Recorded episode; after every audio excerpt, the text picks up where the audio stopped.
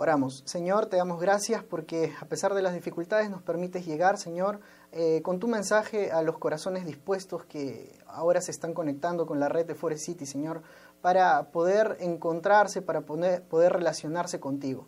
Te pedimos que tu Espíritu esté presente y que nos puedas dirigir en cada palabra. En el nombre de Jesús. Amén.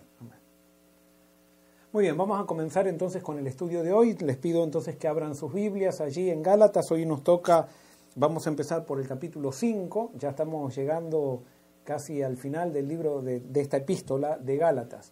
Y vamos a hacer un pequeño repaso, como hacemos todos los miércoles, para que si hay alguien que por primera vez está conectando con nosotros, tenga una idea de qué es lo que estamos tratando y de qué se trata este libro. Muy bien, eh, la epístola a los Gálatas está escrita a un conjunto de iglesias que estaban en una región, en la región de Galacia, y estas iglesias habían sido plantadas por el apóstol Pablo el apóstol Pablo había llevado el Evangelio de Cristo a estas iglesias. ¿Y en qué consistía el Evangelio de Cristo que enseñaba el apóstol Pablo? El apóstol Pablo, eh, podemos ver en sus cartas, no solamente en esta carta, sino en todas las otras cartas que escribió a las iglesias, podemos ver que él respeta la ley de Dios y a la ley de Dios la ve como santa, justa y buena. Pero él también analiza y dice el hombre es pecador. Por lo tanto, hay una incompatibilidad entre la ley y el ser humano. El, ser humano, al ser pecador, no puede guardar una ley santa, justa y buena.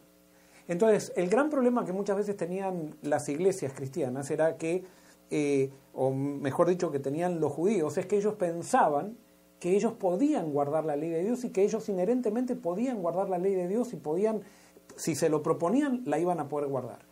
Cosa que Pablo y Jesús demostró que eso no puede ser porque nuestro corazón es pecador. Para nosotros poder andar en la ley de Dios necesitamos una transformación espiritual que nos haga espirituales como la ley. Y esa transformación, según Pablo, viene solamente por aceptar a Jesús y por comenzar una relación con Jesús.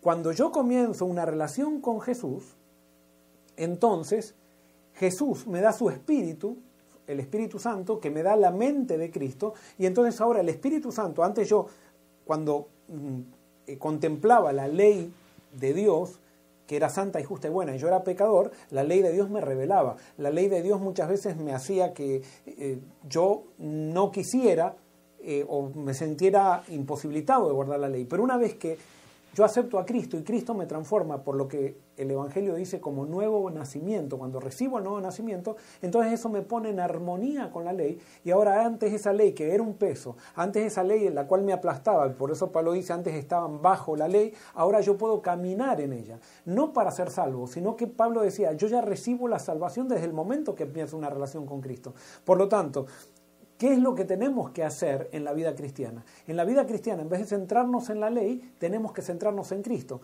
Cristo fue el que nos dio la posibilidad de ser transformados, de poder estar en armonía con la ley, y por lo tanto Cristo nos va a dar la capacidad, en la medida que lo sigamos contemplando, de poder recibir su espíritu y en su espíritu andar. Entonces, eh, hay una relación entre recibir a Jesús en la vida y recibir el Espíritu. Eso lo marca Pablo en toda, su, en toda su epístola. Si yo no recibo el Espíritu, no puedo guardar la ley. Y si no recibo el Espíritu, tampoco me puedo relacionar con Cristo. Pero entonces yo tengo que aceptar a Cristo en mi vida, contemplar a Cristo, ver lo que Cristo hizo por mí, ver quién es Cristo o quién es Dios a través de Cristo, y entonces eso produce una transformación en mi vida, que entonces recibo el Espíritu. La transformación es recibir el Espíritu para que yo ahora me guste aquello que antes no me gustaba y haga aquello que antes no quería hacer. Eh, y especialmente eso que antes no quería hacer tiene que ver con relaciones. Y de eso vamos a hablar un poquito más adelante. Pero entonces, hay una relación entre Jesús y el Espíritu. Yo no puedo recibir el Espíritu en su plenitud, que me ponga en armonía con la ley, si es que no tengo una relación con Jesús. El gran problema es que había un grupo de personas que se le dicen que eran judaizantes, que vinieron a la iglesia de los, de los Gálatas, que habían sido transformados por Jesús, que habían recibido el Evangelio, y ahora empezaron a decir, no, ahora hay que centrarse en la ley. Dejemos a Jesús de lado. Primero tenemos que guardar toda la ley para poder entonces ser salvos, porque si no guardamos la ley, todavía no somos salvos. Entonces, Pablo decía, no, ustedes tienen a Jesús y están salvos. Después como consecuencia vamos a andar en la ley, pero lo más importante es Jesús. Pero los judaizantes decían, no, estas personas todavía no son salvas porque todavía no guardan toda la ley. Entonces, para Pablo, la salvación comenzaba por Jesús. Y escuchen bien, esto es muy importante. Para Pablo, la salvación comenzaba por Jesús. Y eso es el verdadero evangelio. La salvación comienza por Jesús. Para los judaizantes, la salvación terminaba con Jesús. O sea, terminaba cuando conocía a Jesús, pero la salvación comenzaba primero guardando la ley. Y si yo no guardaba la ley, no estaba salvo. Pablo decía, no, yo acepto a Jesús en mi vida, comienzo una relación con Él, recibo el Espíritu y yo estoy salvo. Aunque todavía no guarde toda la ley, pero yo estoy salvo. Y Jesús me pone en armonía con el Espíritu de la ley. Y eso vamos a ver un poquito, eh, un poquito más adelante en el capítulo, en el capítulo de hoy. Pero bueno, espero esta introducción nos sirve para que entonces entendamos que había un problema en la iglesia de los, de los Gálatas. Ellos habían recibido a Jesús, habían recibido transformación del Espíritu, estaban con gozo, pero vinieron estos judaizantes y comenzaron a decirles no. Ahora hay que centrarse en la ley. Y hay que guardar toda la ley. Y comenzaron a predicar la ley. Como resultado de eso, comenzaron a haber contiendas en la iglesia, comenzaron a haber competencias en la iglesia. Los judaizantes también, como veían que Pablo había tenido tanta influencia predicando el Evangelio, ahora comenzaron a hablar mal de Pablo y decían que él no era un apóstol como los otros apóstoles. No solamente comenzaron a hablar, sino ahora también comenzaron a juzgar los motivos de Pablo. Estos judaizantes eran personas que estaban centradas en la ley. Y acá viene un principio también que es necesario que entendamos. Toda persona centrada en la ley no ha sido transformada por Dios. ¿Me escucharon? Toda persona centrada en la ley no ha sido transformada por Dios.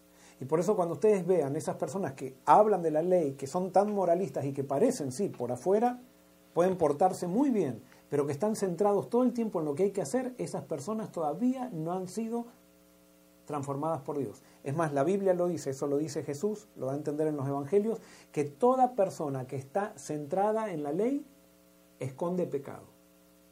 ¿Escucharon? Toda persona que está centrada en la ley esconde pecado. Y toda persona que está centrada en la ley esclaviza o es esclavizada por alguien. Y entonces en ese contexto, Pablo, entonces ahora, eh, después de eh, hablarle a los Gálatas, de exhortarlos, ahora entramos al capítulo 5, que tiene que ver un poco con el resultado de estar en Cristo, de haber aceptado a Cristo en la vida. Y vamos eh, a Gálatas capítulo 5, versículos 1 al 6, y vamos a ir analizando eh, parte por parte. Dice así, Estad pues firmes en la libertad con que Cristo nos hizo libres, y no estéis otra vez sujetos al yugo de esclavitud. Ciertamente yo, Pablo os digo que si os circuncidáis, de nada os aprovechará Cristo. Y otra vez testifico a todo hombre que se circuncida que está obligado a cumplir toda la ley. De Cristo os desligasteis los que por la ley os justificáis. Por la gracia, de la gracia, perdón, de la gracia habéis caído. Nosotros por el Espíritu aguardamos por fe la esperanza de la justicia porque en Cristo Jesús ni la circuncisión vale algo, ni la incircuncisión, sino la fe que obra por el amor. Muy bien, ahora, ahora vamos a analizar cada frase que, eh, de, aquí de Pablo que tiene mucho contenido. Dice así, en el versículo 1 dice, estad pues firmes en la libertad con que Cristo nos hizo libres y no estéis sujetos al yugo de esclavitud. Fíjense que dice, estad pues no dice acá, estad pues en libertad, en la libertad que recibisteis de Cristo, sino que dice, estad firmes en la libertad con la que Cristo nos, nos hizo libres. ¿Qué es lo que quiere decir Pablo? Nosotros tenemos que estar muy atentos porque el ser humano, nosotros como seres humanos tenemos una tendencia a querer ser esclavizados. A nosotros nos gusta la esclavitud. Es como cuando eh, Israel salió de Egipto, eso lo mencioné en la sesión pasada, Israel salió de Egipto, podía vivir libre, pero ante cada prueba ellos querían volver a Egipto, ellos querían volver a la esclavitud. ¿Por qué? Porque la esclavitud, a pesar de que no nos gusta, que nos oprime, nos da cierta seguridad, porque no tenemos que vivir por fe. Nosotros sabemos que si hacemos esto, tenemos aquello. O sea, y eso es la salvación por obra. Yo hago esto y Dios me bendice con aquello. En cambio, la fe es, muchas veces tenemos pruebas y eso, y nosotros eh, eh, eh, en el caminar por fe, no hacemos un trueque con Dios. Lo que nos pasa muchas veces no sabemos por qué nos pasa, pero sí tenemos la seguridad de que Dios está en el control de las cosas. Y no es que si yo aprieto un botón, entonces Dios va a hacer aquello. Si yo hago esto, Dios va a hacer aquello. A veces Dios nos sorprende, Dios nos, eh, nos saca de nuestro plan, pero tenemos que tener la fe al mirar a Jesús de que Dios todo lo que hace, todo lo que hace con nosotros es con un amor incondicional. Y que algún plan o que su plan se está cumpliendo en nuestra vida a pesar de que nosotros no entendemos. Y por eso Pablo dice, estén firmes en la libertad, porque nosotros tenemos la, la tendencia de quedar esclavizados, de esclavizarnos. ¿Cómo, ¿Cómo nos esclavizamos? Nosotros generalmente cuando queremos no vivir por fe y vivir por obras, comenzamos a vivir, eh, a querer controlar a otra gente o a ser controlados, o queremos que la gente nos controle a nosotros. Y eso es un pecado grandísimo. Ustedes van a ver que uno de los principios más grandes que tiene la Biblia y que enseña el reino de los cielos es la libertad. Y si hay algo que Dios no, eh, no quiere es que nosotros seamos esclavos. Y por eso Pablo dice, ustedes eran libres en Cristo, pero ahora empezaron, tergiversaron el Evangelio y comenzaron a enseñar un Evangelio que los ha esclavizado. Ahora que ustedes quedaron en un yugo de esclavitud, porque ahora estos judaizantes ahora querían controlar la vida de cada uno. Y entonces todos aquellos que les gusta predicar de la ley y de las obras, les gusta predicar de la ley y de las obras para controlar a aquel que hace o no hace las obras. Y entonces termina siendo una herramienta de control. Y entonces Pablo dice, no, no, vuelvan a la salvación por fe, vuelvan al Evangelio por fe. Porque en el Evangelio de fe yo tengo que creer que cuando Cristo entra en mi vida, el Espíritu va a hacer la obra que yo no puedo hacer. Y lo mismo pasa con otras personas. Yo no tengo, cuando estoy en, la religión verdadera, en el Evangelio verdadero, yo tengo que predicar a Cristo, pero no tengo que estar controlando a las personas que están alrededor mío, qué hacen o qué no hacen. Eso se lo tengo que dejar al Espíritu. Pero cuando nos falta la fe, pensamos que el Espíritu no es suficiente para hacer la obra que dice la Biblia que Él puede hacer. Los judaizantes no creían en el poder del Espíritu, no creían en el poder que tenía el hecho de, lo, de aceptar lo que Cristo hizo por nosotros en la cruz. Y entonces eh, al no creer eso, ellos creían que había que imponer la ley, había que hacer que la gente se circuncide, que la gente no coma, que la gente coma, que la gente se vista, que la gente no se vista. O sea, empezaban a reglamentar toda la vida de los Gálatas o de los creyentes. Y eso hacía que los creyentes al final terminen en esclavitud. Y sigue diciendo en el versículo 2, ciertamente yo, Pablo, os digo que si os circuncidáis, de nada os aprovechará Cristo. En otras palabras, Pablo le dice a los Gálatas, miren, ustedes han recibido la salvación por Jesús, simplemente por aceptar a Jesús y por tener una relación con Él. Cuando ustedes aceptaron a Jesús, Jesús les dio el Espíritu Santo, que es su mente, les dio un nuevo deseo de hacer las cosas, les dio un deseo de seguirlo, les dio alegría, les dio transformación, les dio gozo. Pero dice, si ustedes ahora quieren empezar a circuncidarse, a enfocarse en la ley, a estar hablando de lo que hay que hacer, entonces ustedes lo que van a hacer es que van a perder entonces el beneficio que Cristo estaba haciendo en ustedes. Ustedes estaban siendo transformados simplemente por la contemplación de Cristo y la relación por Cristo. Ahora ustedes, en vez de enfocarse en Cristo, se están enfocándose en lo que hay que hacer, en lo que no hay que hacer. Y entonces así están sacando de lado a Cristo. Están poniendo a otras cosas que no causan ningún cambio por aquello, eh, lo están reemplazando por aquello que realmente causa el cambio. ¿Qué es lo que causa el cambio? La relación con Cristo. Y por eso si tú quieres cambiar, tú no vas a cambiar proponiéndotelo. Tú no vas a cambiar haciendo una lista de esto tengo que hacer o no tengo que hacer. Tú vas a cambiar cuando empieces a contemplar a Jesús y empieces a relacionarte con Él, empieces a dejar que el Espíritu, por medio de esa contemplación, vaya transformando tu mente y te vaya, se vaya transformando en, en el que rija tu vida. El Espíritu Santo, a mi criterio, es la mente de Cristo viviendo en nosotros, estando en nosotros, que es el don que nos da que nos da Cristo. En el versículo 3 dice, y otra vez testifico a todo hombre que se circuncida que está obligado a cumplir toda la ley. ¿Qué quiere decir esto?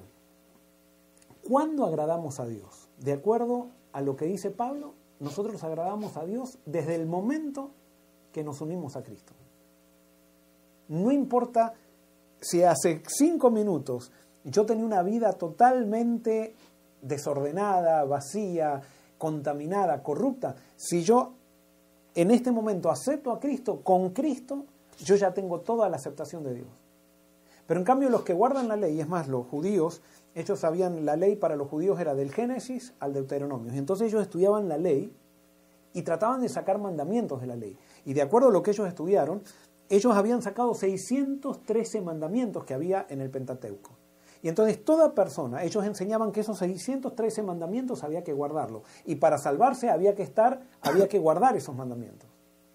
Entonces dice Pablo, miren, ustedes estaban libres, habían aceptado a Cristo, estaban, ya no estaban eh, obsesionados con guardar, que no guardar, con cumplir o no cumplir, sino que ahora Cristo les dio un nuevo deseo y ustedes estaban caminando en Cristo en libertad. Pero ahora entonces, cuando ustedes quieren circuncidarse, quieren volver a la ley, entonces van a tener que cumplir los 613 mandamientos. Y van a estar obsesionados. Y entonces el que no cumple algo siente que ya no agrada a Dios.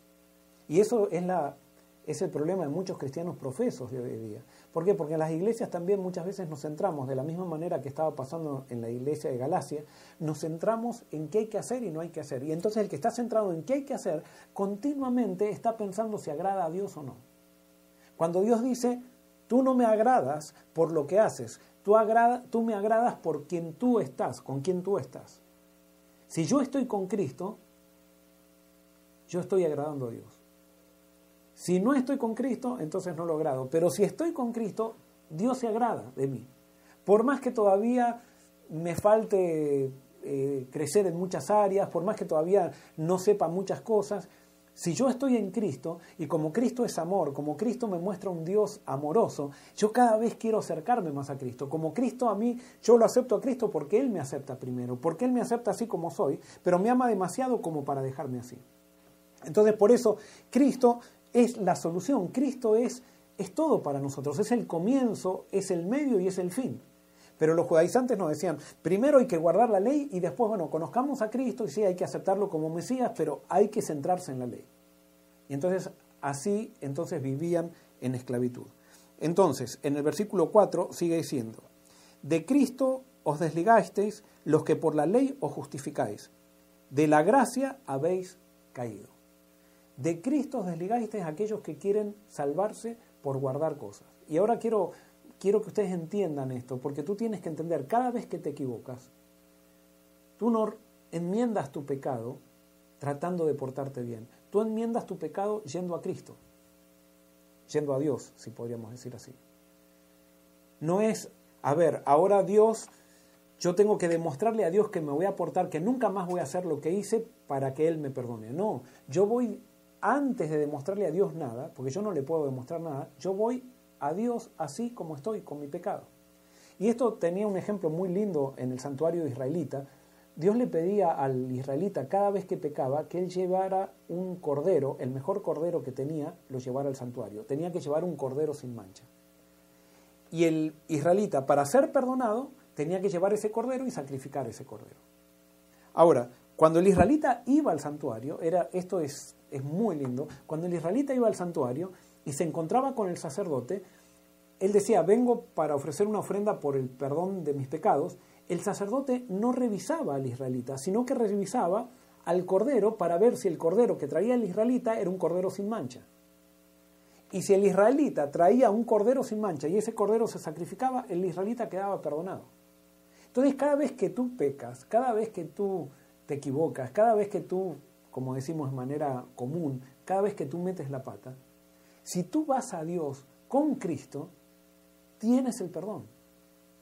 Y cuando tú vayas a Dios con Cristo, Dios no te va a mirar a ti. Él te va a ver si es que tú traes a Cristo contigo. Y si traes a Cristo contigo, tienes perdón completo por lo que Cristo hizo por ti, no por lo que tú haces, no por cómo tú vas a pagar, vas a pagar el pecado con cual eh, pecaste, sino por lo que Cristo hizo. Y por eso cuando el israelita llevaba un cordero, no era la ofrenda de él, era la ofrenda, era la ofrenda de Dios. Era una representación de la ofrenda de Dios por el perdón del pecado del israelita.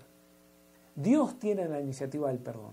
Y por eso Pablo quiere decir, si yo estoy tratando de querer perdonarme, tratando de portarme bien, o que Dios me acepte portándome bien, yo he dejado de lado a Cristo. Entonces pienso que Cristo no es necesario. Y es más, cuando muchas veces nos engañamos y pensamos que nos portamos bien, entonces ya cuando pensamos que nos portamos bien, ya no necesitamos más a Cristo. O sea, porque me porto bien. Entonces yo no, no lo necesito. En cambio, el que está en Cristo vive en Cristo y se relaciona con el Padre a través de Cristo. No podemos desligarnos de Cristo. En el momento que nos desligamos de Cristo, a pesar de que sea por una cosa buena, como la ley, entonces nosotros caemos de la gracia. Y entonces por eso dice, si ustedes se justifican por la ley, cayeron de la gracia. ¿Qué es la gracia? Es el regalo. Es decir, tú no puedes hacer nada para tu perdón. Y Dios dice, yo hago todo para que tú seas perdonado. Y tienes que aceptar mi regalo, el regalo de Cristo. Y por eso cada persona que hoy está mirando, no importa qué es lo que haya hecho, si él dice, yo quiero aceptar a Cristo, recibe todo y, y pleno perdón en Cristo. Y con el perdón de Cristo no solamente recibe el perdón, sino que recibe el Espíritu. Así somos llenos del Espíritu y cuando recibo el Espíritu, entonces el Espíritu es el que me da ganas de no hacer más aquello que, eh, que hice. O sea, y no tener la actitud que tuve. El Espíritu es el que me da la mente de Cristo para que yo comience a pensar como Cristo pensaba. Si no, yo pienso como, como ser humano, como yo, y siempre que pensamos como nosotros, metemos la pata, la pata, porque nuestra mente está contaminada. Entonces, Pablo dice, de Cristo os desligasteis si ustedes quieren justificarse. Justificarse quiere decir, si ustedes quieren ser perdonados, si ustedes quieren ser aceptados por guardar la ley. Entonces, versículo 5 dice, nosotros, por el Espíritu, aguardamos por la fe la esperanza de la justicia. Porque en Cristo Jesús ni la circuncisión vale algo, ni la incircuncisión, sino la fe que obra por el amor. Entonces Pablo dice, miren, por Cristo, por Cristo es que nosotros podemos recibir la justicia. Y por eso si aceptamos a Cristo tenemos la esperanza de la justicia, que Dios nos va a considerar justos a pesar de que no lo merecemos. Dios nos va a considerar justos a pesar de que pecamos, porque somos justos en Cristo, somos justos por Cristo, pero no somos justos por nosotros mismos. Nadie, por más bien que se porte, va a ser justo por sí mismo. Solamente podemos recibir la justicia por Cristo. Solamente podemos recibir el perdón si estamos con Cristo. Y por eso, si estamos con Cristo, no importa cuán sucios estemos, Dios nos acepta en Cristo. Y ahí comienza la salvación. O sea, ahí está la salvación. Ahí se confirma la salvación. O sea, si yo estoy en Cristo, estoy seguro. No importa que todavía no sé bien cómo voy a vencer más adelante. No importa todavía si yo me siento débil. Es más, mientras más débil me sienta, más me voy a aferrar a Cristo y más poder del Espíritu voy a tener, porque a tanto pecado, tanta gracia. Y entonces allí, allí voy a encontrar mi victoria. Allí voy a encontrar eh, lo que yo necesito para sentirme seguro, tranquilo y para eliminar ese sentimiento de culpa que muchas veces nos persigue pensando que nosotros somos indignos de estar en la presencia de Dios. Sí, por más quiero decirte algo, por más que tú y yo hasta desde ahora en adelante nos portemos bien y no pequemos nunca más, todavía seguiremos siendo indignos. Y es por eso que nosotros necesitamos a Cristo. Y es por eso que necesitamos su intercesión, que Él esté continuamente. No es que acepto a Cristo y listo, no, acepto a Cristo y, Él intercede por mí, porque mi relación con Dios se da a través de Cristo. Sin Cristo, sin el Cordero, no hay relación con Dios. Es a través de Cristo. No es a través incluso de proponerme guardar una ley, y eso era lo que quería Pablo establecer, es a través de Cristo. Entonces Pablo dice que cuando nosotros estamos en Cristo, el que está circuncidado bueno, es alguien que tiene mutilado el cuerpo, pero no es mejor del que no está circuncidado, porque la cuestión es tener a Cristo, no es circuncidarse o no circuncidarse, sino la, la, cuestión es tener a Cristo, vivir para Él, la cuestión es tener una relación con Él. Y entonces cuando yo acepto por la fe a Cristo, dice que la fe obra por el amor. Ahora comienza a surgir, que antes no había eso, comienza a haber amor en mi vida, antes no había por la contemplación de Cristo, que es amor, yo empiezo a vivir una vida de amor hacia los demás. Y por eso, eso lo vamos a ver más adelante también, que Pablo quiere hacer énfasis de que la verdadera religión se manifiesta en buenas relaciones con los demás. Hay veces personas que hacen de el criterio de buenas religiones si alguien come o no come, hace o no hace, se viste o no se viste. No. Tú puedes comer o no comer, vestirte o no vestirte y ser un diablo porque Cristo no está en tu corazón porque no has aceptado a Cristo. Y por eso no se trata de cosas externas, se trata de cosas internas, que, o se trata de la cosa interna que es el Evangelio, que es Jesús, que se manifiesta en nosotros. Por supuesto, se manifiesta en una coherencia externa, pero no a través de rituales, no a través de guardar ley, sino a través del amor. Y cuando amo, entonces guardo la ley. Y eso Pablo lo va a decir más adelante. Vamos a seguir entonces, vamos al versículo 7. 7 eh, al 10, dice así, Vosotros corríais bien, le dice Pablo a los Gálatas. ¿Quién os estorbó para no obedecer a la verdad? Esta persuasión no procede de aquel que os llama. Un poco de, de levadura fermenta toda la masa. Yo confío respecto de vosotros en el Señor, que no penséis de otro modo, pero el que os perturba llevará la sentencia quien quiera que sea. Entonces Pablo le dice a los Gálatas, ustedes corrían bien, o sea, ustedes habían empezado bien, habían aceptado a Cristo, vivían felices, nadie controlaba a nadie, había felicidad en la iglesia, pero de repente dice, alguien nos estorbó para obedecer a la verdad. Y acá hay que aclarar algo, ¿por qué? Porque para los judaizantes la verdad era una cosa, y para Pablo la verdad era otra, y para los Gálatas la verdad que habían recibido al principio era otra que la que ahora estaban siguiendo y que pensaban que era verdad. ¿Y cuál era la verdad para Pablo? La verdad para Pablo era Jesús. Era levantar a Jesús, no levantar la ley de Dios, sino levantar a Jesús. Y por esa, eh, esa prédica de Jesús, del Evangelio, de lo que Jesús hizo, él sabía que como resultado iban a ser llenos del Espíritu Santo y como resultado entonces iba a haber una vida consecuente con Jesús, porque el Espíritu Santo nunca puede actuar en contra de Jesús. Pero los judaizantes no, ellos creían que había que centrarse en la ley. Y entonces eh, Pablo dice, eh, esta persuasión no procede de aquel que os llama. O sea, este nuevo énfasis que ustedes están diciendo de poner su vista en la ley, de hablar de las obras, de hablar de la reverencia en la iglesia, de estar controlando cómo se viste o cómo no se viste, todo eso no viene de Dios.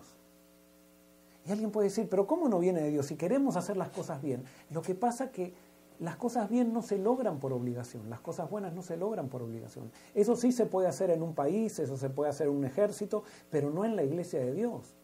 En la iglesia de Dios las cosas se logran por el poder del Espíritu. Y al Espíritu lo recibimos por contemplar a Jesús y por estudiar la vida de Jesús, por relacionarnos con Jesús, porque Jesús sea nuestro mejor amigo. Y eso realmente es poderoso. Yo les podría dar testimonio de muchas personas, muchas personas que muchos quizás están escuchando ahora, pero muchas personas recibimos emails eh, y cartas todas las semanas de personas que cuentan su testimonio que nosotros ni conocemos, pero que nos cuentan su testimonio desde que comenzaron a mirar a Jesús, desde que comenzaron a, a vivir su religión centrada en Jesús y no en las obras, el cambio que han tenido en sus vidas, el cambio que han experimentado, el gozo que han experimentado. Y eso es lo que todos tenemos que, experimentar también. Y Pablo entonces por eso les dice que corrían bien los Gálatas, pero ahora había gente que los había perturbado. Y esta gente que los perturbó, por supuesto, no tenían el mismo problema de los Gálatas. Los Gálatas el problema que tenían era que eran vacilantes. Pablo les predicó acerca de Jesús y lo aceptaron y vieron el resultado. Pero vinieron los judaizantes y los judaizantes entonces comenzaron a predicar acerca de la ley y empezaron a criticar a Pablo y los Gálatas lo aceptaron también, eran vacilantes. Pero Pablo no ve tanta responsabilidad en los Gálatas como en los judaizantes. ¿Por qué? Porque Pablo sabía por qué los judaizantes hacían eso. ¿Y por qué los judaizantes hacían eso? Pablo lo dice en Gálatas capítulo 1, versículo 7. Eh, dice así, eh, no que haya otro, sino que hay algunos, o sea, Pablo dice, no es que haya otro evangelio, sino que hay algunos que os perturban y quieren alterar el evangelio de Cristo. Estos judaizantes querían alterar el evangelio de Cristo. ¿Por qué? Porque ellos no se habían entregado a Cristo, estaban entregados a una ley y no querían entregarse a Cristo. Ellos querían seguir viviendo en la ley porque esa vida de ley los había hecho en, el pasado, les había hecho eh, hacer sentir a la gente que estaba alrededor de ellos como que ellos eran muy santos. Entonces cuando Pablo comenzó a predicar a Cristo, Cristo a todos nos, nos saca el disfraz. Y eso no les gustaba, ellos, ellos querían seguir teniendo ese disfraz de obras y todo lo demás. Y entonces comenzaron a ponerse envidiosos de Pablo. Y por eso Pablo, en el versículo, capítulo 4, versículo 17, dice que estos judaizantes se interesaban por los Gálatas, pero no para el bien de los Gálatas, sino porque quieren, querían apartarlo a los Gálatas de Pablo para que los Gálatas se interesen en ellos y los sigan a ellos. Esta gente, que eh, yo puedo ser uno o yo he sido uno, que, se, que sigue las obras, que quiere predicar las obras, quiere tener el control de la gente y la admiración de la gente. Y entonces cuando ellos ven que hay alguien que está teniendo la, admiración por un poder que ellos no tienen, porque ellos pueden obtener la, admiración de la gente, pero no es por, el poder por un poder sobrenatural, sino que es por el poder de la apelación al orgullo. Y entonces ellos no quieren perder eso y cuando viene alguien predicando a Cristo, tiene un poder tan grande que entonces ellos comienzan a tener envidia de aquel que está predicando a Cristo. Y eso fue lo que pasó con los judaizantes. Y entonces eh, sigue diciendo el versículo 11, en cuanto a mí, hermanos, si aún predicara la circuncisión, ¿por qué padezco persecución todavía? En tal caso, se habría quitado el escándalo, el escándalo de la cruz.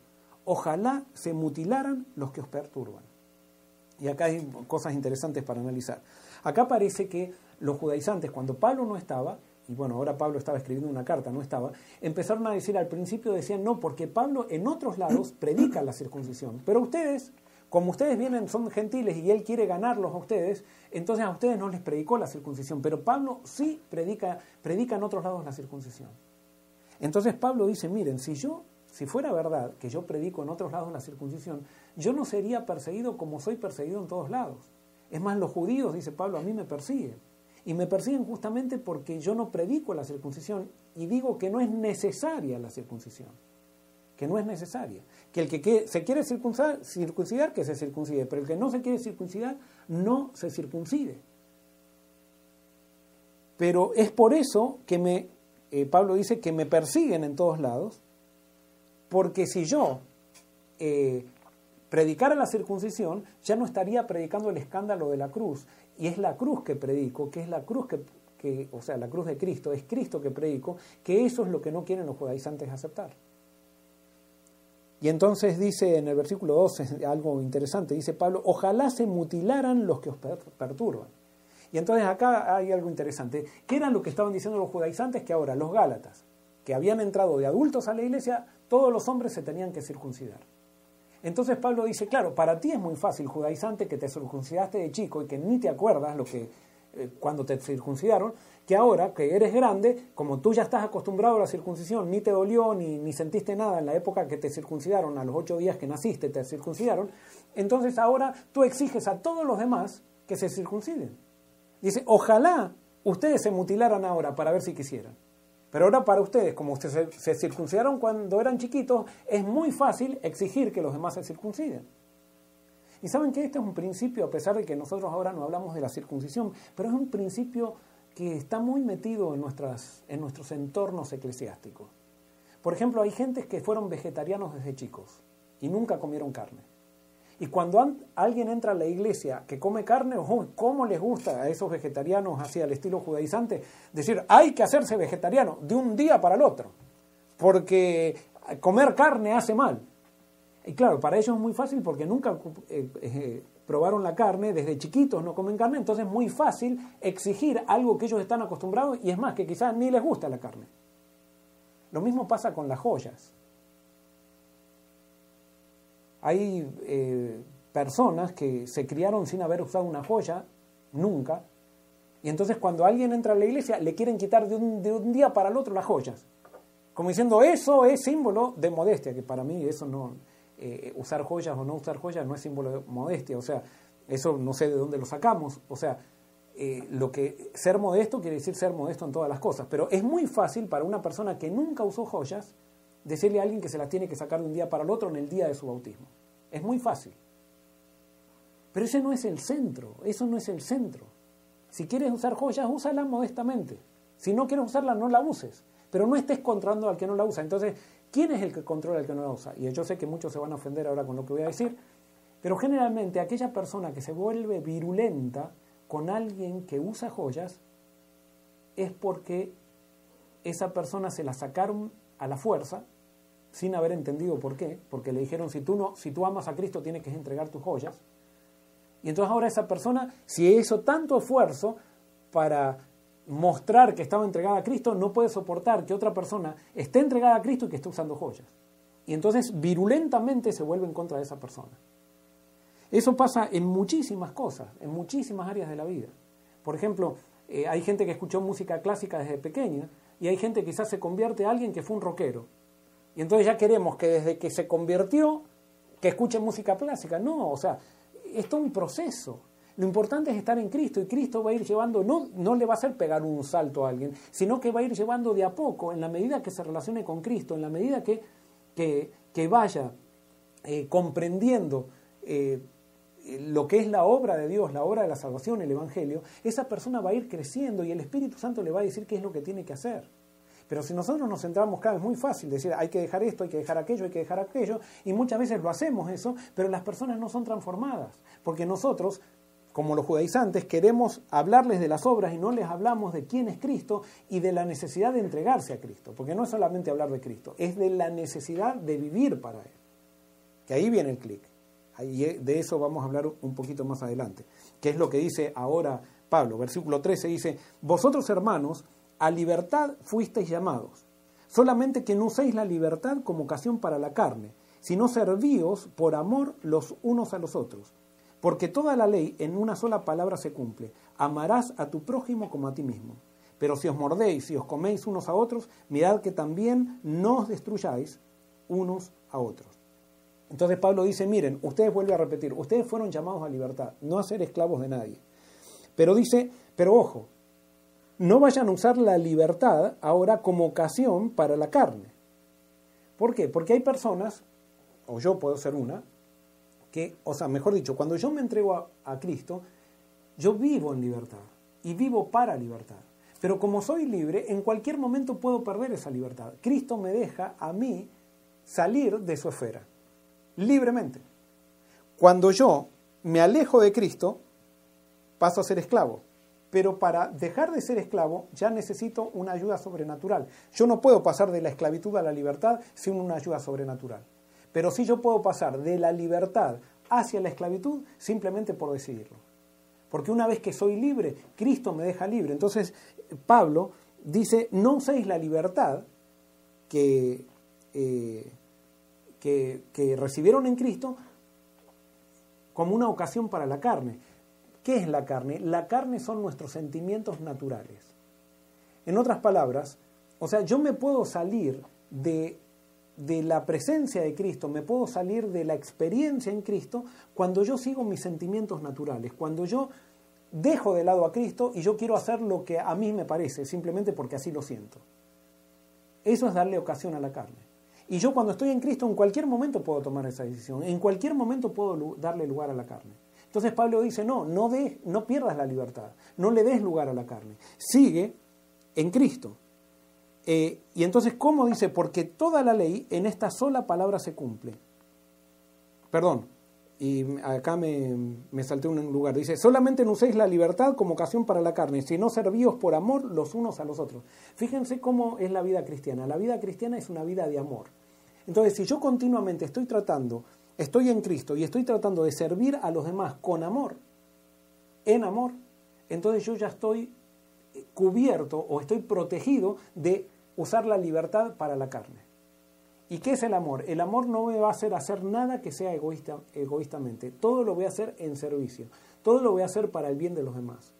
Todo lo voy a hacer por amor a Cristo o por amor al prójimo. Y por eso eh, Pablo después en el versículo 14 dice, porque toda la ley en una sola palabra se cumple amarás a tu prójimo como a ti mismo. Pero si os mordéis y os coméis unos a otros, mirad que también no os destruyáis unos a otros. Y acá Pablo dice algo importantísimo. No dice que parte de la ley se cumple en el amor hacia el prójimo, sino que dice que toda la ley se cumple cuando yo amo al prójimo. Toda la ley se cumple cuando yo amo al prójimo. El tema principal de la Biblia es relaciones es cómo me relaciono con Dios y cómo me relaciono con el prójimo. Esa es la religión verdadera. No hay otra cosa. Todo lo que no tenga que ver con relaciones y que se me exija en una iglesia que no tenga nada que ver, que no tenga ningún impacto en las relaciones, es tradición. El que quiere la sigue, el que no quiere no lo sigue. Pero lo que sí es el centro de, la Biblia es, son las relaciones. Y por eso Pablo dice, todo el que ama al prójimo está cumpliendo la ley. Todo el que ama al prójimo, de alguna manera está diciendo que ama a Dios. Y esto, Pablo está en armonía con esto, con lo que Jesús dijo. En Mateo capítulo 25, versículo 40, ¿se acuerdan? Jesús dijo, cuando ustedes quieren hacer algo por mí, hagan algo por un niño. Y Jesús dijo en Mateo 25, 40, por cuanto ustedes le dieron un vaso de agua a un niño, le, me dieron el vaso de agua a mí. Entonces fíjense cómo es Dios. Dios no pide que lo amemos a Él, porque acá Pablo podría decir, y toda la ley se cumple amando a Dios y amando al prójimo. No dice amar, solamente dice amando al prójimo, porque Jesús dijo, si ustedes quieren amarme a mí, ámenme sirviendo a los demás. No va a ser haciendo un culto, diciendo palabras lindas con respecto a mí. Bueno, eso puede ser lindo, pero no, yo lo que quiero es que me amen a través de otras personas. Es más, Jesús dice, yo quiero que me amen amando a, a tus enemigos. Así me vas a amar. Y entonces Dios pone, o Jesús pone, la condición del amor a Él se tiene que manifestar en amor hacia el prójimo. Juan, en 1 Juan capítulo 2, versículos 9 al 10, también Juan lo dice eso, el apóstol del amor. Él dice, si nosotros queremos andar en luz, si nosotros queremos, decimos amar a Dios y odiamos al prójimo, estamos en tinieblas. Porque el amor a Dios comienza por el amor al prójimo. Si yo quiero amar a Dios, tengo que amar al prójimo. Y cuando amo al prójimo, estoy cumpliendo toda la ley. Cuando ame al prójimo, entonces quiere decir que amo a Dios. Y cuando amo a Dios, yo voy a hacer todo lo que Dios también me pide. O sea, todo lo que es lo que está en armonía con la vida de Jesús. Eso es lo que va a hacer. Cosas relacionales. Cosas relacionales. Eh, Pastor, Ajá, sí. no sé si podemos interrumpir ahí, hay muchas preguntas. Eh, solamente recalcar algo, ¿no? En la semana eh, alguien me dio un, pensamiento muy interesante. Me dijo, todo lo que Dios exige de ti, Él ya lo proveyó.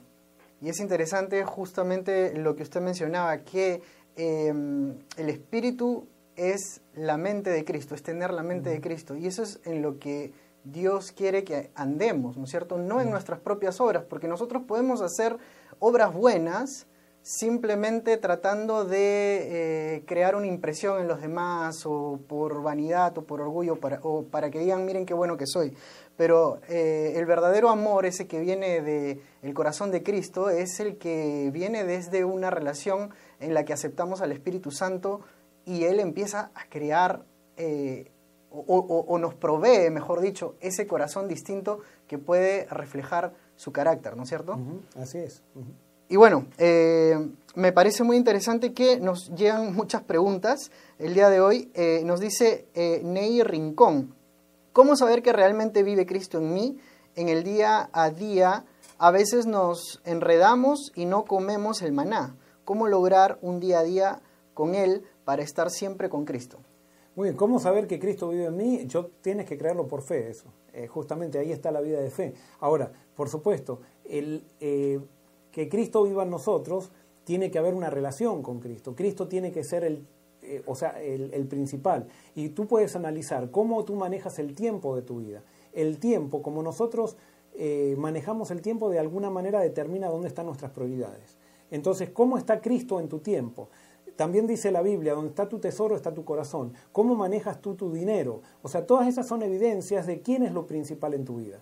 Por supuesto, yo no es porque entonces ahora voy a eh, eh, dedicar tiempo, voy a dedicar 20 minutos a la oración y así Cristo está en mi vida. No, no es tan así. O sea, eh, yo tengo que buscar a Cristo, no la disciplina de estar en Cristo, sino a Cristo. Por supuesto, eso después hay una disciplina espiritual, hay una planificación espiritual, hay un estilo de vida espiritual. Pero no es ni siquiera un estilo de vida, es Cristo, es estudiar la vida de Cristo. Y cuando yo estudio la vida de Cristo, voy a recibir el Espíritu y el Espíritu me va a llevar a buscar tiempo por necesidad, a, sentir que yo tengo que comer, por ejemplo, la persona que estaba hambrienta iba y recogía el maná, el que no tenía hambre no, no recogía el maná. Entonces, si tú no tienes hambre, el problema no está en que tienes que ir a comer maná si es que si es que decimos, no es que tienes que hacer el culto, tienes que encontrarte con Cristo, porque tú puedes hacer el culto todos los días y ese culto sea para estudiar teología o para simplemente eh, cumplir leyendo la Biblia, pero no para encontrarte con Cristo. Es Cristo el que hace la diferencia. Y por eso yo no necesito pasar una semana para ver si Cristo está en mi corazón. Si yo en este momento le entrego mi vida y le digo, Señor, yo fallo, yo no te dedico tiempo, pero quiero que Cristo more en mí, quiero que tú seas el centro, ya allí está Cristo viviendo en ti, en tu corazón, por la fe. Nos dice, eh, Pastor Daniel Estrada, dice, eh, la señal del pacto es la circuncisión, según Filipenses 3, 3 al 5. La verdadera circuncisión somos nosotros. La circuncisión es confiar, es no confiar en la carne, eh, en las obras de que son las obras de nuestras manos. Mm, no entendí bien. o sea, me parece que él quiere decir que la circuncisión sería las obras de nuestras manos, es decir, esa sería la... Lo que eh, hoy se aplicaría, hoy, hoy querer, o sea, eh, por, supuesto, hoy nosotros no tenemos la situación de la circuncisión, pero es el querer, por ejemplo, ganar, por nosotros mismos. ganar la aceptación de Dios por algo que nosotros hacemos. Cuando, ¿Y cómo puedo saber yo si, si Cristo está tomando posesión en mi vida o no? Cuando yo me siento superior a otras personas por lo que hago, por mis logros, por lo que sea, Cristo se está alejando de mí. O mejor dicho, yo me estoy alejando de Cristo, no Cristo de mí. Yo me estoy alejando de Cristo. El orgullo justamente es la evidencia de que me estoy vaciando del Espíritu, que me estoy alejando de Cristo, que estoy tergiversando el Evangelio. Vuelvo a rescatar el Evangelio verdadero, vuelvo a centrarme en Cristo y no es que yo paso a ser humilde, sino que Cristo se hace humilde en mí, el Espíritu se hace humilde en mí y mi orgullo entonces es anulado por el Espíritu de Cristo. Sí, pastor, eh, también nos preguntan eh, lo siguiente, ¿cómo iniciar el, el peregrinaje del dolor como lo hizo Pablo y Elías antes de su largo viaje? ¿Cómo iniciar el peregrinaje del dolor como lo hizo Pablo y Elías antes de su largo viaje? Eh, bueno, la entrega. Eh, yo creo que todos los días tenemos un peregrinaje. O sea, no hay días especiales. Eh, todos los días podemos enfrentarnos al dolor. A veces nos sentimos demasiado fuertes y por eso pensamos que no estamos nuestra fortaleza es por nosotros mismos, pero nosotros somos siempre los mismos. Ante el dolor o sin dolor somos las mismas personas débiles de siempre. Y por eso el dolor nos hace más conscientes de quiénes somos. A veces el dolor puede ser la bendición más grande que nosotros tenemos. Y por eso la única respuesta que nosotros tenemos para el dolor es entrega, entregarnos a la voluntad de Dios, entregarnos a la soberanía de Dios, es entender de que Dios incluso no nos provoca el dolor, sino que es entender que quizás Dios lo permite, que no sabemos bien por qué lo permite, este, pero sí lo que podemos saber es que en la mente de Dios siempre hay un plan de vida eterna. O sea, en la mente de Dios siempre hay, Él está pensando en cómo nosotros podemos estar en la eternidad con Él. Y la única manera de llegar a la eternidad con Él es de una manera voluntaria. Nadie va a llegar a la eternidad por, eh, a los empujones, nadie va a llegar a la eternidad a, eh, a los palazos, si podríamos decir así, o porque eh, mi papá y mi mamá me obligaron, o porque el pastor tenía mucho carácter y, entonces me dijo todas las cosas que tenía que hacer. No, solamente se llega a Cristo voluntariamente, se permanece en Cristo voluntariamente y a la eternidad llegaremos voluntariamente también. Eh, antes de, hacer la última pregunta, para que podamos seguir el estudio, Pastor, quisiera enviarle un saludo muy especial a Rebeca, que nos está viendo. Rebeca eh, dio su testimonio eh, para Forest Cities el, sábado que pasó y, bueno, estamos contentísimos de que estés conectado, conectada con nosotros. la última pregunta, pastor, dice, eh, ¿cómo vas a recibir y vivir en Jesucristo y no guardar la ley si propiamente Jesús dijo que no había venido a abrogar la ley? justamente, es que nadie dijo que cuando estamos en Cristo andamos en la ley, pero no nos centramos en la ley. O sea, eh, el gran problema que tenemos los cristianos es que pensamos que porque la ley es buena hay que centrarse en la ley y hay que pedirle a la gente que, esté contemplando la ley todo el tiempo. No, hay que contemplar a Cristo. Eh, y Cristo es relacional. O sea, eh, lo que nosotros tenemos que entender es que la ley es un marco que Dios puso para las buenas relaciones. La ley no es para el que, el que está en pecado, la ley es para aquel que vive en santidad. O sea, la ley es para aquel que aceptó la libertad de Cristo. No, Cristo no es contrario a la ley, pero la ley no es lo que me causa, o sea, centrarme en la ley no es lo que me pone en armonía con ella. Al contrario, centrarme en la ley, eso lo dice Pablo en Romanos capítulo 7, si después quieren ustedes léanlo, Pablo dice que cuando nos centramos en la ley, la ley nos, nos provoca rebeldía, lo dije al principio. ¿Por qué nos provoca la ley rebeldía? Porque la ley es santa, justa y buena y nosotros somos pecadores. Entonces la ley provoca rebeldía. Y por eso es Cristo el que transforma, es el Espíritu el que nos pone en armonía con la ley. Pero la ley no tiene poder en sí misma. La ley no nos salva, la ley no nos cambia. Lo único que puede hacer la ley es limitar el pecado. La ley la necesitan aquellos que no están en Cristo. ¿Por qué? Eh, ¿quién necesita la ley en la sociedad? Pues vamos a hablar de la ley civil. ¿Quién necesita en la ley civil? La necesitan aquellos que les gusta violarla. Pero aquellos que, que digamos, eh, no les gusta violar la ley, no están pensando en la ley. Eh, voy a dar este ejemplo. Por ejemplo, hay un ladrón y un asesino. Y hay un ciudadano, quizás como tú y como yo, que no somos mejores que el ladrón y el asesino, hablando espiritualmente, pero ¿Qué pasa con el ladrón y el asesino cuando ven un policía? ¿Qué pasa? Enseguida hay tensión, hay tensión por la ley, el policía representa la ley. ¿Y por qué? Porque ellos saben que están en infracción, entonces, como saben que ellos la están violando, entonces el policía les resulta una amenaza. En cambio, aquellas personas que viven, o sea, no están, han sido educadas para en una sociedad libre, pero que han decidido eh, no han sido educadas en la ley, sino que han sido bien educadas por sus padres, no, están, no tienen miedo del policía. ¿Por qué? Porque no han violado la ley o no están bajo la ley. Ellos están por sobre la ley. No están pensando en, matar a alguien o algo por el estilo, porque no, porque no lo han hecho nunca ni quieren hacerlo.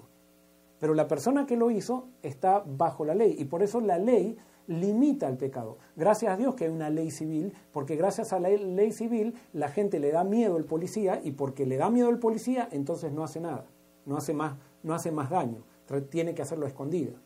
Y por eso cuando un, en una iglesia se predica la ley, la gente tiene miedo de la ley y la gente quizás se porta bien, pero lo hace por miedo. Y cuando puede hacer algo escondidas, lo hace. En cambio, el que está en el espíritu no vive centrado en la ley del policía, está centrado en Dios que lo educó, que lo educó y hay una relación de amor que entonces no necesita estar centrado en qué hacer y qué no hacer, simplemente sirve, está sirviendo continuamente al prójimo y así guarda la ley. Seguimos, pastor, y, tenemos algunas preguntas más, pero avanzamos y luego las contestamos al final. Muy bien, seguimos y de paso quiero, ya que mencionaste que está Rebeca, me imagino que Freddy quizás está también, que es el esposo, también quiero darles un saludo grande, un abrazo grande Estamos orando por ustedes y bueno, esperamos que Dios eh, se manifieste de una manera poderosa. Entonces dice así, eh, Gálatas capítulo 5, versículo 16, dice así, digo pues, andad en el espíritu y no satisfagáis los deseos de la carne, porque el deseo de la carne es contra el espíritu y el del espíritu es contra la carne, y estos se oponen entre sí para que no hagáis lo que quisierais. Y acá voy a parar. Dice, Pablo dice, digo pues, andad por el Espíritu. ¿Qué es andar en el Espíritu? No por el Andad en el Espíritu. ¿Qué, ¿Qué significa eso, andar en el Espíritu? No satisfagáis los deseos de la carne. Andar en el Espíritu significa, cuando yo me entrego a Cristo, Cristo pone en mí su Espíritu. Su Espíritu es un nuevo deseo, una nueva intención, es la mente de Cristo. Y como les decía, es un nuevo nacimiento. Yo antes no tenía ganas de hacer ciertas cosas y ahora tengo ganas. Antes me oprimía hacer ciertas cosas, ahora quiero hacerlo. Quizás no sé cómo hacerlo ni nada, pero ahora me motiva, me motiva mucho querer hacer aquello porque yo quiero hacer lo que Cristo hace y quiero estar en relación con Cristo. Pero entonces dice, pero no satisfagáis los deseos de la carne. ¿Cuáles son los deseos de la carne? Los deseos de la carne son nuestros deseos naturales nuestros deseos naturales, nuestros sentimientos. Nuestros sentimientos, cuando está el espíritu, están sometidos por el espíritu, pero nuestros sentimientos, como son desordenados, por medio de la tentación muchas veces quieren tomar el control que el espíritu, que es la mente de Cristo, ha tomado sobre nuestros sentimientos. Entonces, cada vez que los sentimientos quieran ir en contra de la voluntad de Dios, por medio de la tentación, yo tengo que someterme de vuelta al Espíritu y andar en el Espíritu, someterme a Cristo, y entonces eso se llama morir, morir con Cristo. Cuando los sentimientos quieren surgir y tomar el control, entonces yo muero. En vez de luchar y eso, muero a mí mismo y digo, no, me entrego a Cristo. Pido la mente de Cristo y Cristo me da su mente y me da victoria sobre mis, mis sentimientos descontrolados que quieren tomar el control de la mente de Cristo o el control del Espíritu Santo. Entonces, por eso nosotros debemos andar al Espíritu y no satisfacer los deseos de la carne. Alguien puede decir, pero entonces quiere decir que un verdadero cristiano no tiene sentimientos. Sí, el verdadero cristiano tiene hermosos sentimientos, pero no le da lugar a los sentimientos en el momento que esos sentimientos quieren interponerse con la voluntad de Dios. Cuando los sentimientos quieren hacer algo que la voluntad de Dios no, no quiere, entonces ahí yo tengo que, nuevamente, evidentemente, hay algo del espíritu, o sea, están luchando para tomar el control que el espíritu ha tomado de mi vida. Entonces yo tengo que andar en el espíritu, no es que tengo, voy a andar en el espíritu, pero tengo que ser vigilante para que mis sentimientos no tomen el control. ¿Y cómo hago que los sentimientos no tomen el control? Con Cristo, decía Pablo, estoy juntamente crucificado. Es morir, muriendo a mí mismo continuamente. Es muriendo a mis deseos de salirme con la mía. Es muriendo a mis derechos. Es muriendo a mis ganas de contestarle eh, una, una fuerte a esta persona que me quiso faltar el respeto y yo le voy a mostrar con quién se está. Todo eso, ahí tengo que morir al yo. Ahí tengo que morir a mí mismo, morir a mis sentimientos. Claro, esa es una de las pruebas más grandes que tiene la vida cristiana, es morir a nosotros. Y, nosotros estamos tan intoxicados en nosotros mismos que queremos continuamente nosotros tomar el control. No, es el Espíritu, es someternos a Cristo. Someternos a Cristo. Y entonces Pablo dice, porque el deseo de la carne, o sea, nuestros deseos naturales son contrarios al Espíritu, y el Espíritu es contra la carne. Y estos se oponen entre sí para que no hagáis lo que nosotros queremos. Lo que nosotros queremos ahora ya no es lo que yo quiera, es lo que Jesús quiere. Y alguien puede decir, pero yo no tengo ganas de hacer lo que Jesús quiere. Perfecto. Entonces, si no tienes ganas de hacer lo que Jesús quiere, quiere decir que no estás lleno del Espíritu. Si no estás lleno del Espíritu, quiere decir que no has pasado tiempo con Jesús. No has contemplado Jesús. No has quebrado tu voluntad delante de Jesús. Y hay algo, lo único que podemos hacer nosotros es entregar nuestra voluntad. O sea, y hasta eso no la podemos entregar, le podemos decir a Dios, Señor, yo quiero que tomes mi voluntad. Nuestros sentimientos muchas veces nos van a, nos van a pedir hacer cosas que nuestra razón saben que están mal, y nosotros tenemos que tomar ahí la decisión de hacerle caso a la mente de Cristo o hacerle caso a nuestros sentimientos. La decisión que tomemos va a, va a determinar la, victoria o la derrota. Va a determinar si nosotros andamos en el espíritu o andamos en la carne. Eh, entonces el versículo 18 dice, pero si sois guiados por el Espíritu, no estáis bajo la ley. No, es que si estamos en el Espíritu ya la ley no nos aplasta. Es más, queremos guardar la ley, nos encanta. Cuando estamos bajo, estamos bajo la ley, nos cuesta dedicarle un día entero a Cristo, el sábado. Nos cuesta muchísimo, porque sentimos que nos para todo. En cambio, cuando estamos en el Espíritu, estamos esperando ese día para Cristo, porque eh, se transforma en el mejor día de la semana. No lo hacemos porque tenemos que hacerlo, sino lo hacemos porque lo necesitamos. Ya no leo la Biblia porque tengo que leer la Biblia, sino que leo la Biblia porque necesito llenarme de Jesús, necesito aprender de Él, necesito cada día profundizar más en el Evangelio. Entonces hay, una vida de libertad, es una vida ahora voluntaria, donde el crecimiento no tiene ningún límite, crecemos por siempre. En cambio, cuando nosotros estamos en la carne, estamos bajo la ley y la ley nos aplasta. Y entonces Pablo dice en el versículo 19, manifiestas son las obras de la carne, que son adulterio, fornicación, inmundicia, lujuria, idolatría, hechicerías, enemistades, pleitos, celos, iras, contiendas, divisiones, herejías, envidias, homicidios, borracheras, orgías y cosas semejantes a estas en cuanto a esto os advierto, como ya os he dicho antes, que los que practican tales cosas no heredarán el reino de Dios. Y fíjense acá, las obras de la carne, fíjense las características de las obras de la carne. Adulterio, fornicación, inmundicia, lujuria, idolatría, hechicerías. Bueno, todos ustedes leyeron eso. ¿Qué cosas son estas cosas? ¿Qué son eh, las obras de la carne? Y fíjense que son todas eh, son frutos que rompen relaciones. Por ejemplo, eh, adulterio. ¿Qué es el adulterio? Es el hecho de, por seguir mis propios sentimientos, mis propias inclinaciones, es hacerle daño a la persona que le prometí amor, es hacerle daño a mis hijos. ¿Qué es la fornicación? La fornicación también es, es intentar entregarle mi cuerpo a alguien que no me quiero comprometer. Eso es la fornicación. Es pretender incluso que alguien me entregue su cuerpo sin haber yo tomado una decisión de compromiso con esa persona. Inmundicia, lujuria, son todas características relacionales. Son todas cosas que rompen relaciones. Y entonces, ¿qué es lo que hace el Espíritu, lo que hace Cristo es hacernos relacionar, y eso lo vamos a ver después, entonces, pero nos hace relacionar bien con la gente. Cuando nosotros nos relacionamos mal con la gente, no estamos en el Evangelio, no estamos en Cristo. Cuando nosotros estamos experimentando todas estas cosas, contiendas, divisiones, herejías, envidias, homicidios, borracheras, orgías y cosas semejantes, no estamos en el Evangelio. Y fíjense, a veces en las iglesias, por ejemplo, no hay... Eh, Em, por ejemplo, no hay homicidios posiblemente en las, en las iglesias, homicidios físicos, ¿no? Quizás no hay borracheras y quizás no hay orgías, quizás. Pero sí en las iglesias, por ejemplo, encontramos muchísimas eh, divisiones, contiendas, iras, envidias. Quizás no hay homicidios, pero estamos llenos de esas cosas. Y eso quiere decir que estamos lejos del Evangelio. Eso quiere decir que no, estamos, no, no, hemos sido llenos del Espíritu. Cuando estamos peleando los unos con los otros, las personas que están lejos del Evangelio no son capaces de reconocer sus pecados, porque ellos están queriendo siempre hacerle parecer a la gente de que ellos son los mejores. Y entonces nunca van a reconocer nada, nunca. Les cuesta muchísimo reconocer algo. ¿Y por qué? Porque no están con Cristo, porque están queriendo ganar eh, la aceptación de Dios con obras buenas. Entonces, si ellos ven que los descubren una obra mala, perdieron la aceptación de Dios.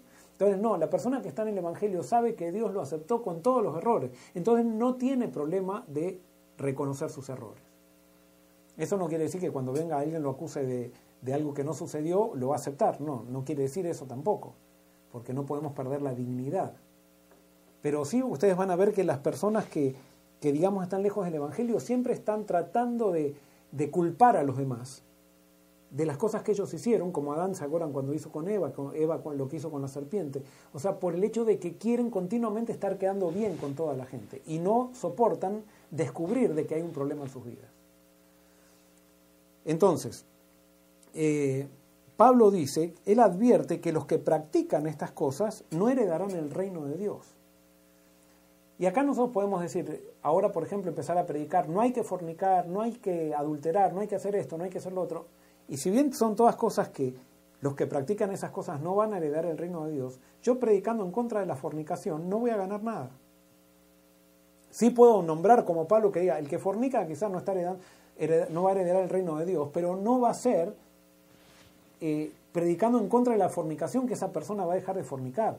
Esa persona va a dejar de fornicar cuando sea llena del Espíritu, cuando conozca a Jesús como tal, como tal Él es y se entregue a Jesús. Y entonces como resultado va a recibir el Espíritu que, la mente de Cristo, que va a empezar a, en vez de vivir para eh, satisfacer sus propios deseos porque no sabe esperar, porque quiere aprovecharse de la situación de, que está viviendo, va a vivir en el Espíritu, va a vivir en amor. El que verdaderamente ama no fornica, no fornica, porque yo no puedo fornicar con alguien que no va a ser si, que, que, no sé si va a ser mi esposa. Entonces, por amor al que va a ser el esposo, entonces por eso no fornico porque todavía no tomó una decisión con esa persona. Y por amor a la otra, a la otra persona no fornico con esa persona. No, ya no pasa por nosotros, estamos pensando en los demás, en servir a los demás. Entonces, hay otro tipo de cristianos profesos. Están los legalistas que les gusta predicar en contra de la fornicación y después están aquellos que se, refugian en la doctrina de la justificación por la fe para seguir haciendo orgías, para seguir en adulterio, para seguir en en orgías y todo lo demás, en contiendas, ah, dice, total, Cristo me salva. No, es que yo, tú no te puedes refugiar en una doctrina para, eh, para seguir haciendo el pecado.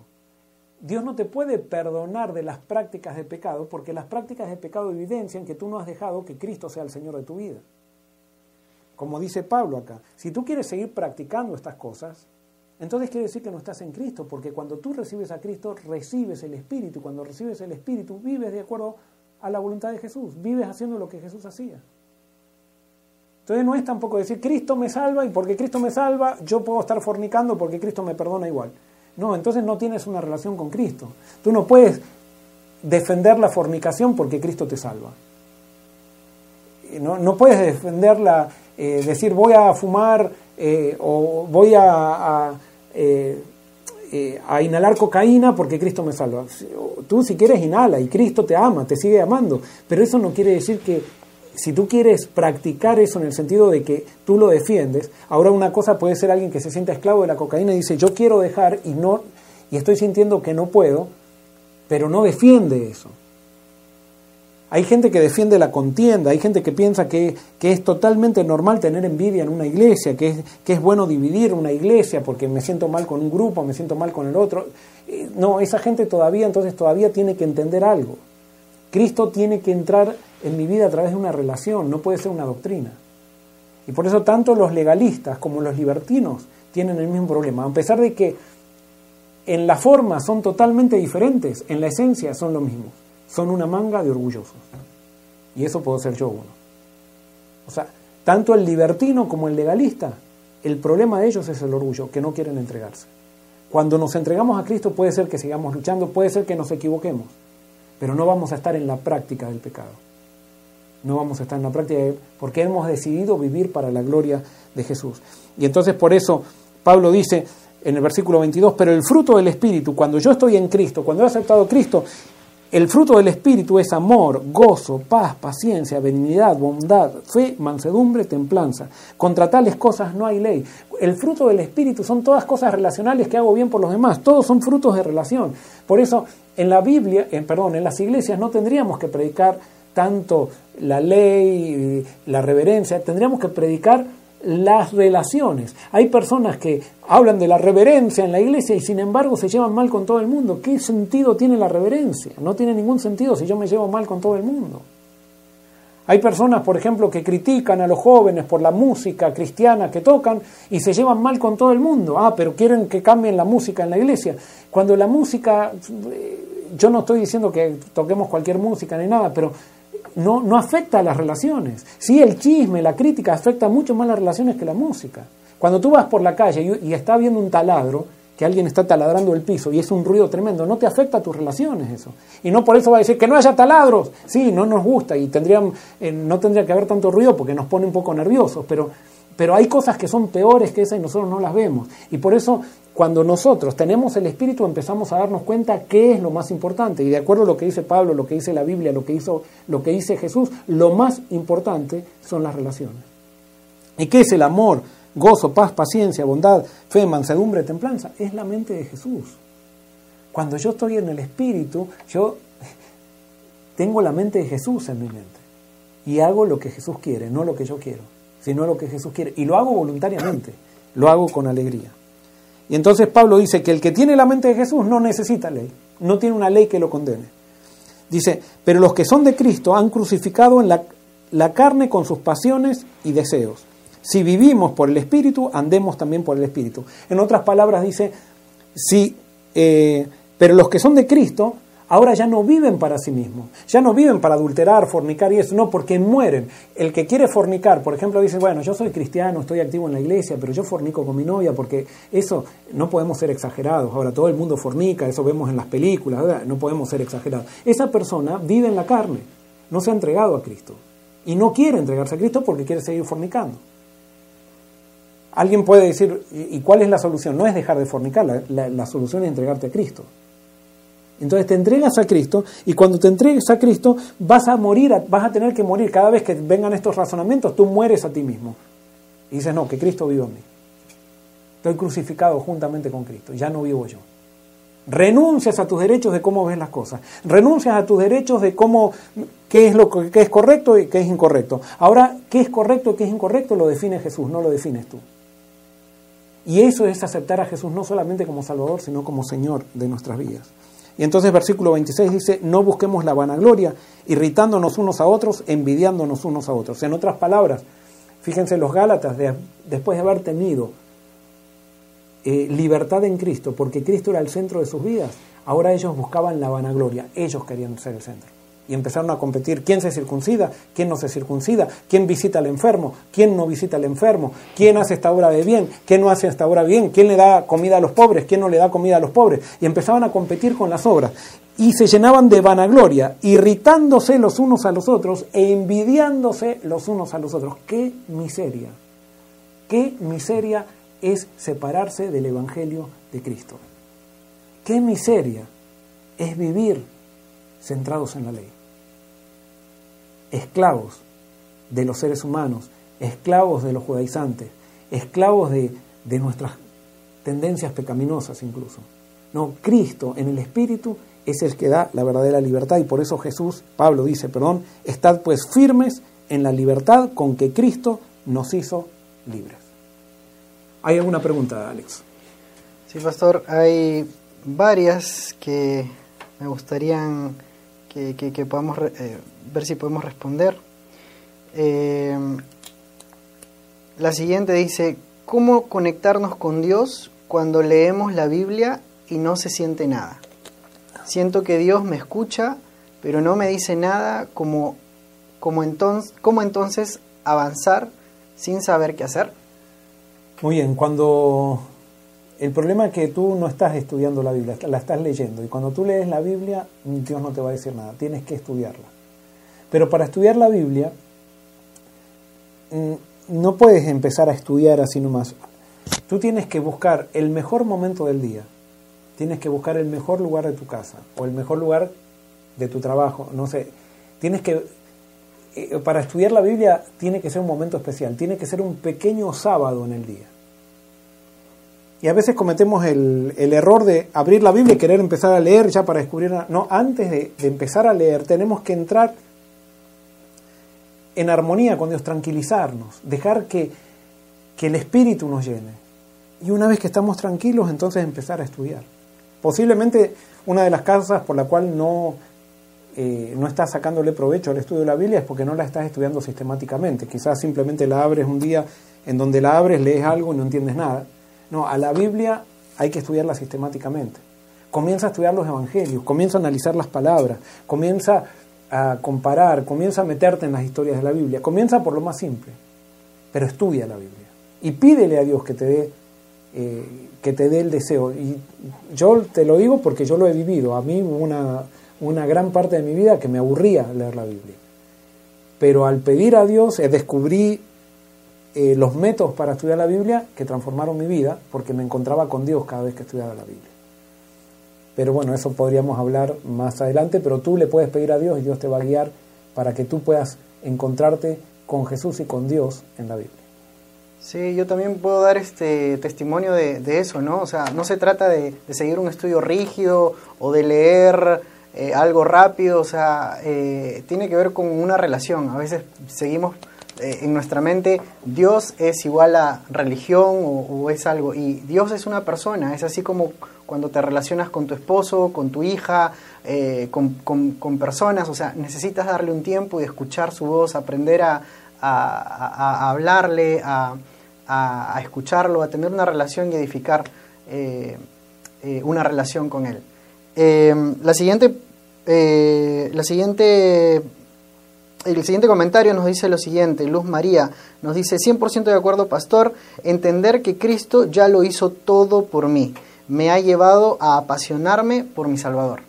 Y sin duda, Cristo hizo todo y por eso nosotros cuando eh, la vida cristiana comienza con Cristo, no termina con Cristo. Entonces, cuando Cristo hizo todo, yo ya no necesito hacer nada si estoy con Cristo para que Dios me acepte ya estoy después crezco, voy creciendo, voy descubriendo una cosa, voy creciendo en otra cosa, en otra área, voy, eh, voy descubriendo nuevas dimensiones de, la vida cristiana, pero ya estoy salvo, estoy salvo en Cristo y estoy seguro en Él.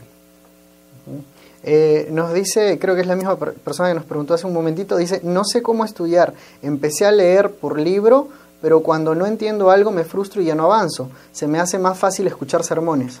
¿Qué diría Claro, yo te voy a lo que pasa que esa frustración es, me parece a mí, no te estoy juzgando, pero es parte del orgullo. O sea, cuando tú no entiendes algo, puedes pedirle a Dios que te haga entender eso.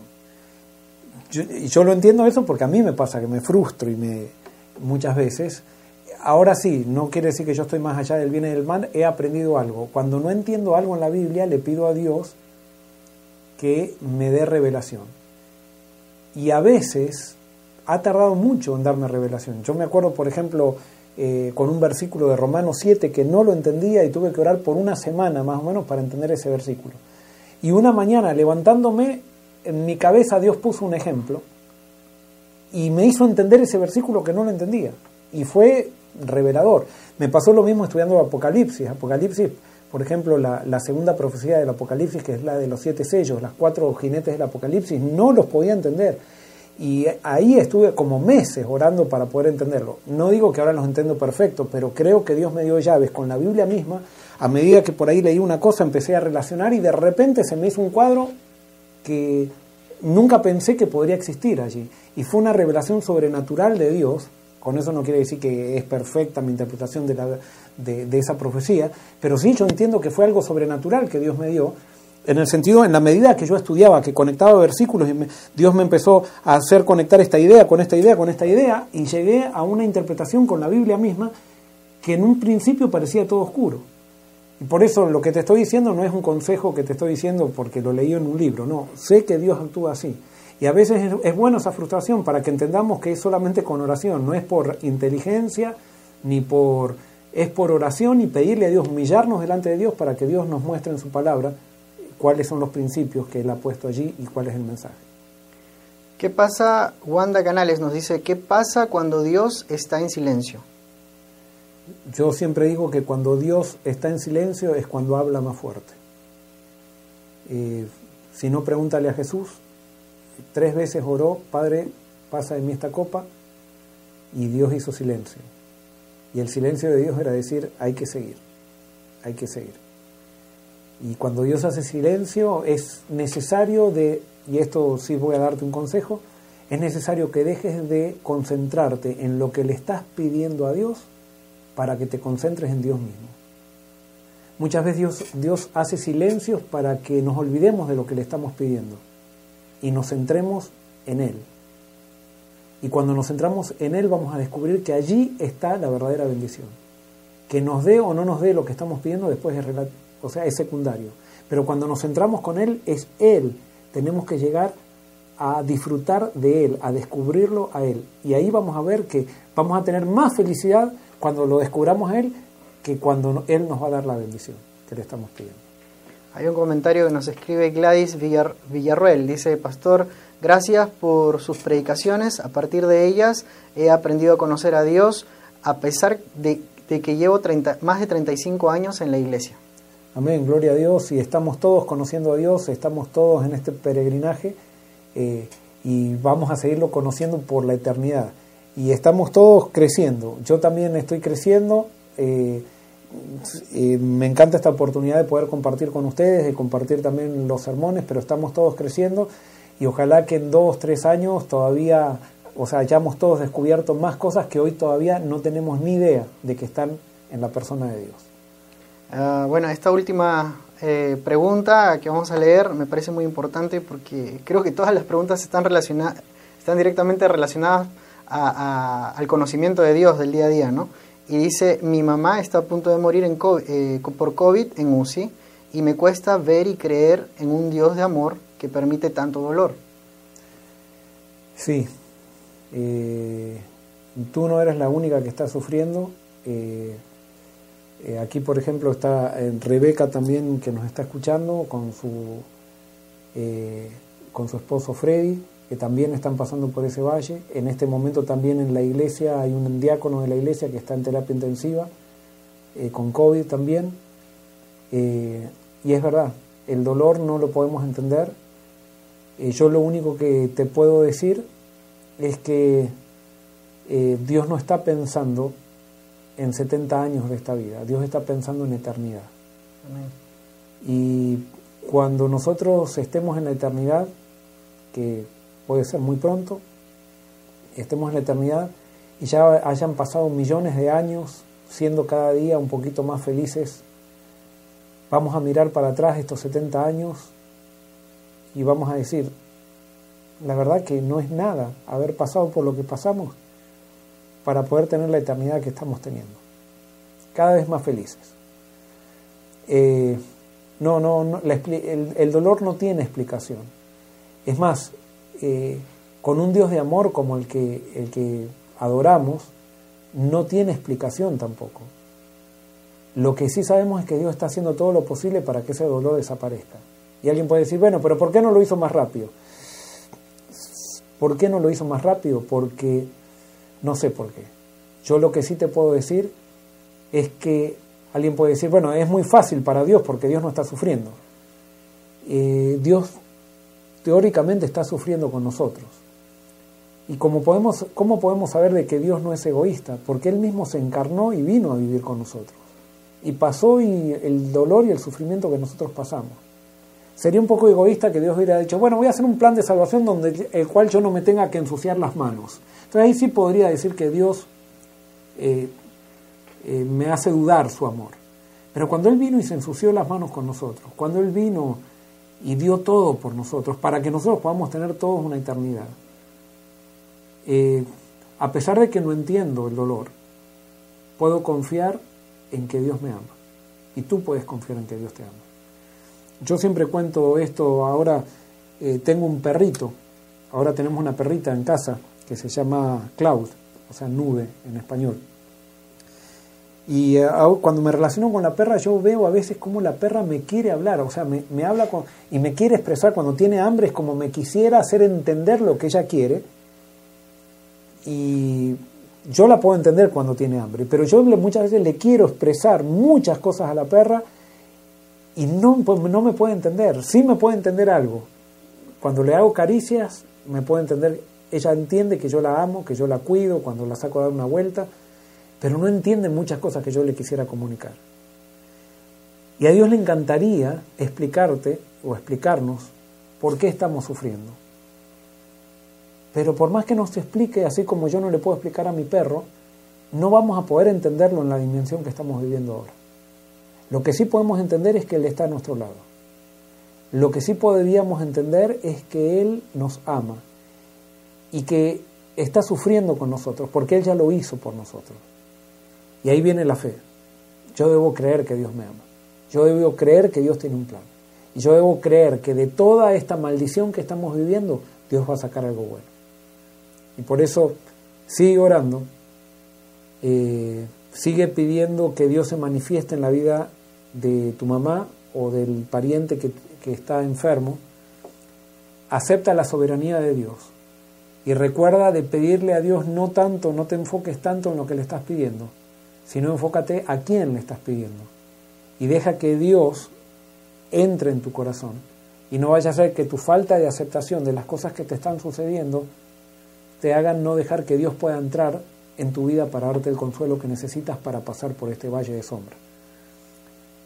Ojalá que Dios pueda hacer un milagro. Estamos orando por milagros. Hemos visto milagros.